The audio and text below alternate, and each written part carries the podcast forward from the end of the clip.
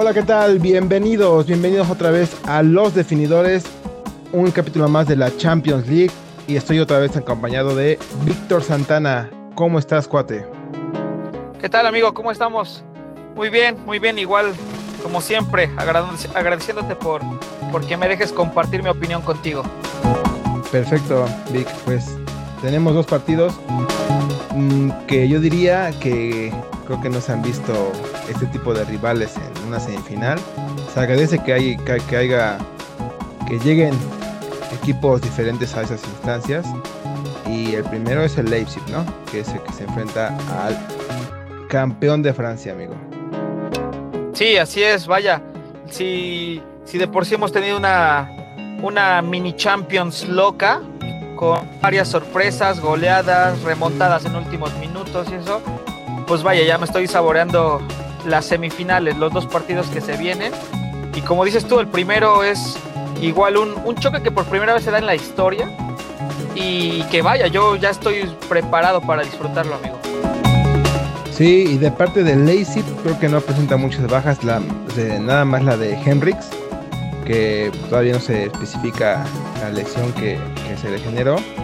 Y del París, creo que sí, ya están tiene bajas muy sensibles. La de Kurzawa, que ya sabíamos que, estaba lesionado y que no, no, no, parece que vaya ni a jugar la final si es que pasan. Y las otras son Berrati, que está en duda, y Keylor. Que Keylor ya, ya lo confirmaron que no va a jugar, no va, no, no va a ser titular. Y pues es una baja bastante sensible en la, del en el PSG, ¿no? Creo que si en todos estos años han buscado un, un portero de, de confianza, creo que lo encontraron en, en lo que es Keylor, que trajeron a Buffon, trajeron a, a Sirigu, y no creo que ninguno ninguno dio la, el ancho. Creo que Keylor era, es un magnífico portero y es una baja terrible. ¿Cómo lo ves tú? Sí, vaya, la verdad es que sí, ya confirmado la no participación en semifinales de Keylor lo hacen también esperando pasar a la final y ya contar con él en la final, cosa que obviamente pues es un, arriesgue, un arriesgue por parte de no tener a este portero tan importante en su semifinal, pero también es como algo ganable si es que pasan a la final poder contar con él. Entonces, pues a partir de ahí, yo, yo creo que, va a ser un, buen partido en cuestión de que el París tiene plantilla, digamos, de sobra, que, que las, las ausencias de estos tres jugadores, Berratti, Navas y Kurzawa, yo creo que este, se, se puede equilibrar la balanza con la recuperación de María y de Di María, perdón, y de y de Kylian Mbappé. Entonces yo creo que ahí ahí se va como a equilibrar la balanza y va a llegar igual que fuerte como Leipzig, que como tú ya bien lo dijiste, no hay ninguna duda y no hay alguna baja importante para este equipo alemán. Sí, y de a, quien va a reemplazar a Keylor va a ser Sergio Rico, que ha tenido participación en algunos partidos de, que fue la Copa de, Francia. Pero bueno, creo que puede, es una oportunidad grandísima para mostrarse en un torneo que se ve en todo, todas partes del mundo. Y de parte de Leipzig, ¿sabes? Salió ahorita una. Pues como que se puso un poquito el tema del Leipzig importante eh, y siempre salió mucho lo de la controversia que tienen en, Alemania contra ellos, de que les tienen un cierto eh, odio o, rechazo porque en Alemania no aceptan mucho la inversión de, otros países. Recordemos que la marca del Red Bull es de Austria, es, de, proveniente de, del país de Austria y no, no, les gusta que venga inversión nueva a lo que es la liga y la otra es que como tiene varios equipos en, competiciones, eh, incluida en la misma Europa, que recuerdo que en, la Europa League se iban a enfrentar el Leipzig, había una posibilidad de que se enfrentaran el Leipzig y el, equipo de Austria. Está allá, pero eh, creo que esa parte no gusta mucho en Europa, no es como acá en México que se, que se puede manejar pues más, más tranquila la situación y creo que ese tema ahorita está saliendo mucho a relucir, lo del Leipzig, que no le gustan, no, no, no, es muy bien visto acá que tengan dos equipos y que puedan sacar pues, ventaja, ¿no? Pues ese, ese dato que estás dando tan controversial, amigo, yo creo que jugaría muy a favor de este equipo en cuestión de motivación. Yo siempre busco como algo que motive a los equipos, a los jugadores, algo extra fútbol, extra cancha, para que tengan una buena participación en el torneo. Y yo creo que esta es una de las motivaciones más grandes, porque imagínate cómo podría un equipo de fútbol cambiar esa mentalidad alemana, ¿no? ¿Cómo, cómo podría cambiarlo? Que en una final le gane al Bayern o le gane al Olympique de Lyon y se lleve la Champions League Alemania en el equipo de Leipzig, yo creo que en lo deportivo podría cambiar un poquito la mentalidad, siendo que, que a lo mejor esa inversión este, mal vista, pues ha dado resultados, ¿no? Entonces yo creo que por ahí el equipo alemán debería de tener como esa motivación extra cancha por el motivo este que acabas de mencionar, amigo.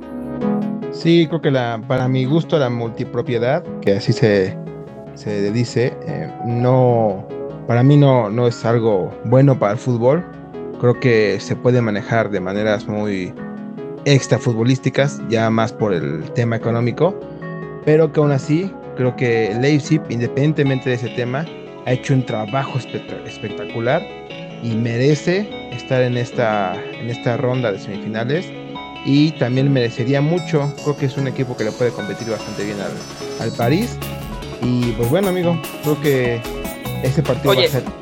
Dime, amigo, Sí, sí, sí, no. Y mencionar también que este partido nos trae algo lindo como la historia de, de los técnicos, ¿no? Que, bueno, invitamos igual a los radioescuchas que nos sigan en nuestras páginas, en nuestras redes sociales, para que igual se enteren un poquito más a detalle de, de vaya, vaya acercamiento y vaya historia, la de Julian y Thomas Tuchel, ¿no? Que ahorita se van a enfrentar y vaya, es como, es como de película, caray. Entonces, pues ahí igual eso lo podríamos dejar para otro capítulo o invitar a nuestros escuchas a que nuestras redes sociales nos sigan y se den cuenta de esa, vaya, historia casi casi de amor futbolero. Sí, claro, hay una bonita historia en, en Leipzig, muy muy bonita que, bueno, como dices, hay que, hay que tratar de, indagar en redes sociales para que nos puedan visitar por allá. Y otro partido, creo que es el que viene ahí en, esa, en ese partido el, favorito, que es el Bayern contra el, el Lyon, que no presenta ahí ninguna baja más que la de la de Pavard, que todavía es duda a ver si todavía puede entrar, aunque sea en el banquillo. Pero de ahí el Olympique está completo, ¿eh? Y el Bayern, el Bayern también. Y creo que viene el Bayern muy motivado al igual que el Olympique de León viene bastante motivado, esa victoria no, no es para, para menos, la que le sacan en, en, cuartos. Híjola, creo que acá, si alguien podría, yo decía, de todos los equipos que quedan, yo creo que ninguno podría, tal cual como la plantilla, competirle también al Bayern. Pero alguien anímicamente que venga hasta arriba, creo que es un rival peligrosísimo para el Bayern. Pero ¿Tú qué opinas? No, sí, y la verdad es que yo opino que hombre por hombre en la plantilla del Olympique contra la plantilla del Bayern, yo creo que, que sí es bastante superior la plantilla del Bayern. Y, todos nos iríamos, pues, Bayern es ahorita favorito, pero, pero yo creo que este técnico Rudy García lo que ha sabido aprovechar es sacarle lo mejor a su plantel que ha podido, lo mejor. Y sabes que eso le ha dado tanto resultado que ahorita está en semifinales. Y ahorita se encuentra contra el monstruo que quiere ganar la Champions, o que al menos el público lo vemos como favorito. Pero te digo algo, y siempre voy a poner tal vez este ejemplo porque fue un ejemplo en el, en el fútbol, en la historia. La Eurocopa del 2004, Grecia, no fue un fútbol bonito, no fue un fútbol vistoso, al contrario, fue muy rústico, en, el estilo de, varios técnicos, muy defensivo. ¿Y sabes qué? Eso se vale. Dentro de la cancha, eso se vale.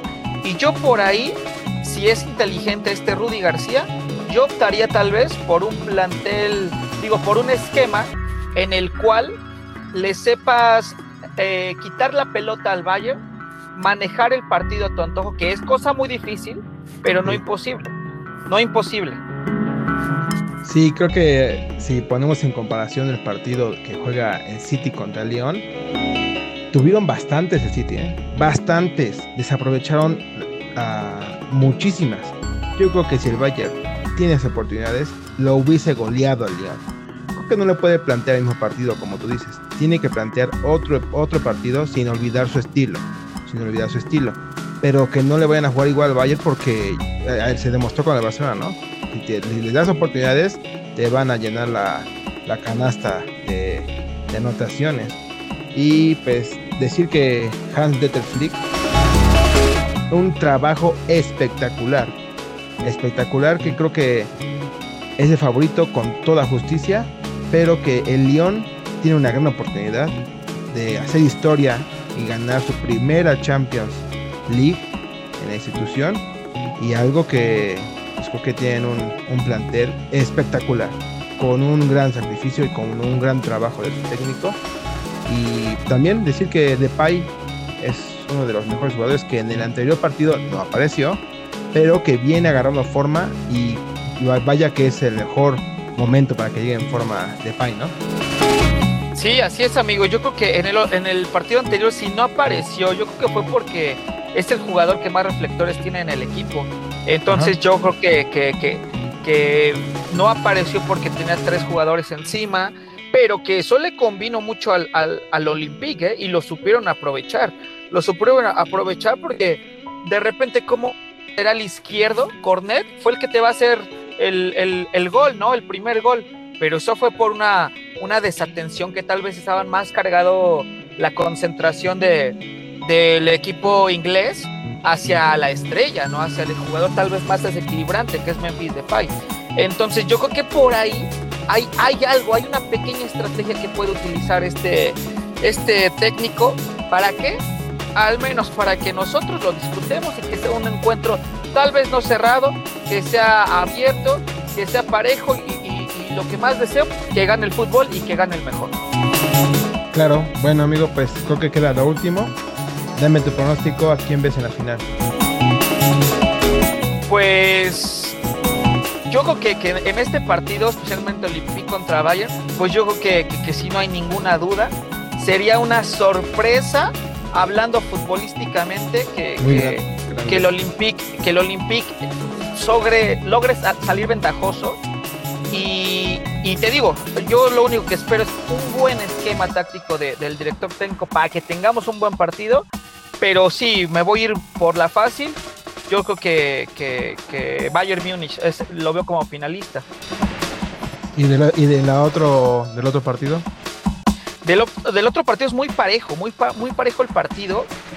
Y, y ¿sabes qué? Tengo como mis dudas con las individualidades del París. Pero ¿sabes qué? Voy a apostar por el fútbol que me encantó ver y siguiendo a mi corazón futbolero, me voy a ir otra vez por los toros de Leipzig.